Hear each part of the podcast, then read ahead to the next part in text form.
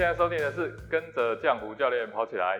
很多人都是因为健康的理由啊，想要开始规律的这个运动。那通常一般人想到的第一个问题就是，那我要做什么样的一个运动呢？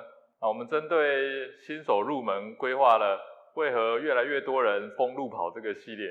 那这个系列的主题啊，总共会有三集。那第一集跟大家所谈到的就是跑步的好处有哪些？为什么你要选择跑步这个运动？那第二集呢，是跟大家谈到跑步可能会有哪些坏处。那里面提到开始跑步前你一定要了解的三件事情。如果你没有事先有这些概念的话，就开始跑步，那很可能会先得到跑步的坏处。那有兴趣的朋友呢，可以去看一下前面两集。那最后这一集呢，要跟大家来聊一聊，如果你现在要开始跑步了，那你应该要每天跑吗？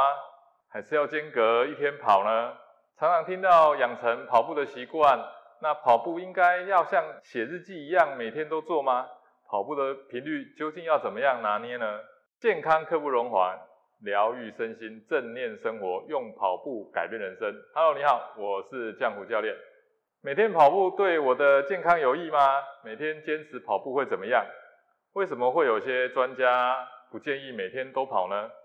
你要回答这个问题之前，啊，首先我们要先做一个定义，就是跑步这件事情对你来讲，或者对你的身体来讲，是日常还是压力？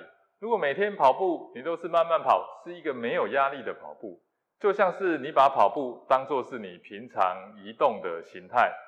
打个比方，如同肯亚很多的小朋友，他每天都要用跑步的方式去上学。那这样对肯亚的小朋友来讲，这样的跑步其实就是一种日常。那我们日常的移动方式是什么呢？我们日常都市人的移动方式呢，是开车，是坐车，连走路的机会都很少。那如果刚开始的时候你就坚持一定要每天跑步的话，那你每天身体的压力呢，就会超过你平常的活动能力太多。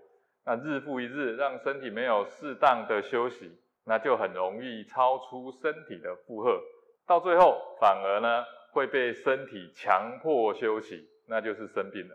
所以如果你的目标是定一个比较高的目标，想要跑得更快更远，那就要将这个目标量化，进行比较有逻辑的科学化训练。科学化的重要意义呢，就是数据化。你所有的训练呢，都要能够被量化。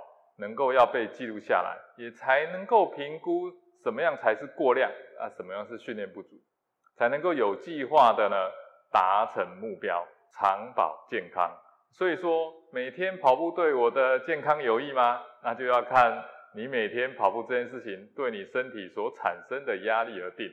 那上周有观众来信问到，我是每天跑步好呢，还是隔天跑好？我到底要几天跑一次啊？一次要跑多久？那希望教练可以给点建议。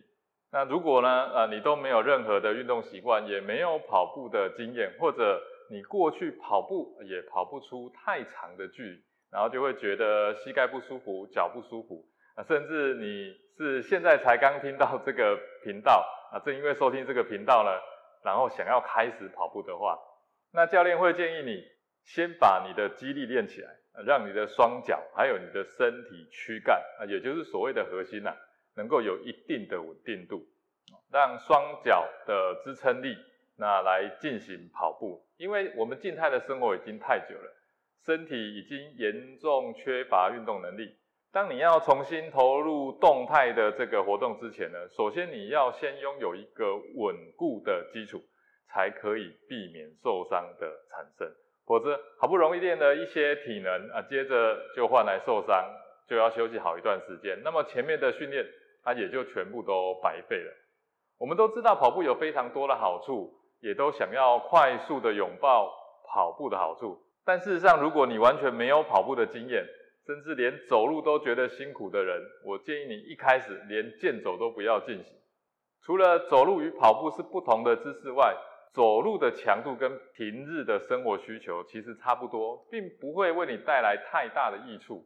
那甚至因此养成错误的代偿动作。那教练在这边先提供给大家：如果你完全没有任何的运动基础，然后有以下的症状：第一，有膝盖内转。那第二是足弓塌陷，或称之为低足弓啊，或者是你的后腰部呢经常酸痛后颈部的经常紧绷。那有以上这个状况的人，就代表你的身体骨架是歪斜的，是变形的。你现在的身体的排列的组合呢，是完全出问题的哦。那么你就应该啊，要先从维持姿势的肌力啊，跟恢复身体的排列结构顺序为优先。那你可以先进行以下的这一个训练，就是把你的头、肩、背啊紧贴墙壁，然后慢慢的呢，将臀部往下移动，就好像坐在一张虚拟的椅子上。这时候你的屁股是腾空的，双脚打开，脚尖朝前，收下巴，双手自然下垂，肩膀呢啊平贴于墙上，专注你的脊椎，保持中立。那这个动作呢就是靠墙深蹲。那透过这个动作，强化躯干与双腿的力量，同时也强化身体的排列组合。那每次的时间呢不要太长。不是让肌肉越酸越好哦，而是要维持稳定。那重点在于持续每天的练习，少量多餐，然后循序渐进。那总结一下，关于啊观众来信所询问的，每天跑步对我的健康有益吗？每天坚持跑步会怎么样呢？为什么有些专家不建议每天都跑？这几件事，这几件事情其实是指。每次跑步后对你身体压力的相对应问题，如果你没有运动习惯，是因为爬个楼梯就感到力不从心，那觉得自己身体非常的虚弱，那你一开始就坚持设定要从每天跑步开始，就非常可能超过你身体能够承受的压力太多。在下一次跑步之前呢，前一次的压力还没有恢复，那接着又要开始训练。日复一日，没有让身体休息的机会，那么每日跑步就是一个超量。那如果你已经跑一段时间了，而且跑步对你来讲，甚至是你移动的日常，那它就不是一个你要问说我每天要不要跑的问题了，因为它已经是你的日常，你的身体已经适应这个强度啦，它已经不会再感受到压力了。如果你有任何跑步的相关问题，或是对跑步训练的主题有兴趣的话，那记得在下面留言，让我知道。如果这个话题可以帮助到很多人，或是很多人想知道这个话题，我就会在节目中来进行回复。啊，这集节目就到这边，下集节目我将跟你分享新的主题，真的假的？跑步迷思大拆解系列的第一讲：慢跑会老得快吗？跑步后为何有人变年轻了，有人却变老了？这也是读者的来信哦。如果你喜欢我们的节目，欢迎到 Apple Podcast 给我五星评价，并留言给我鼓励。我们下集节目见。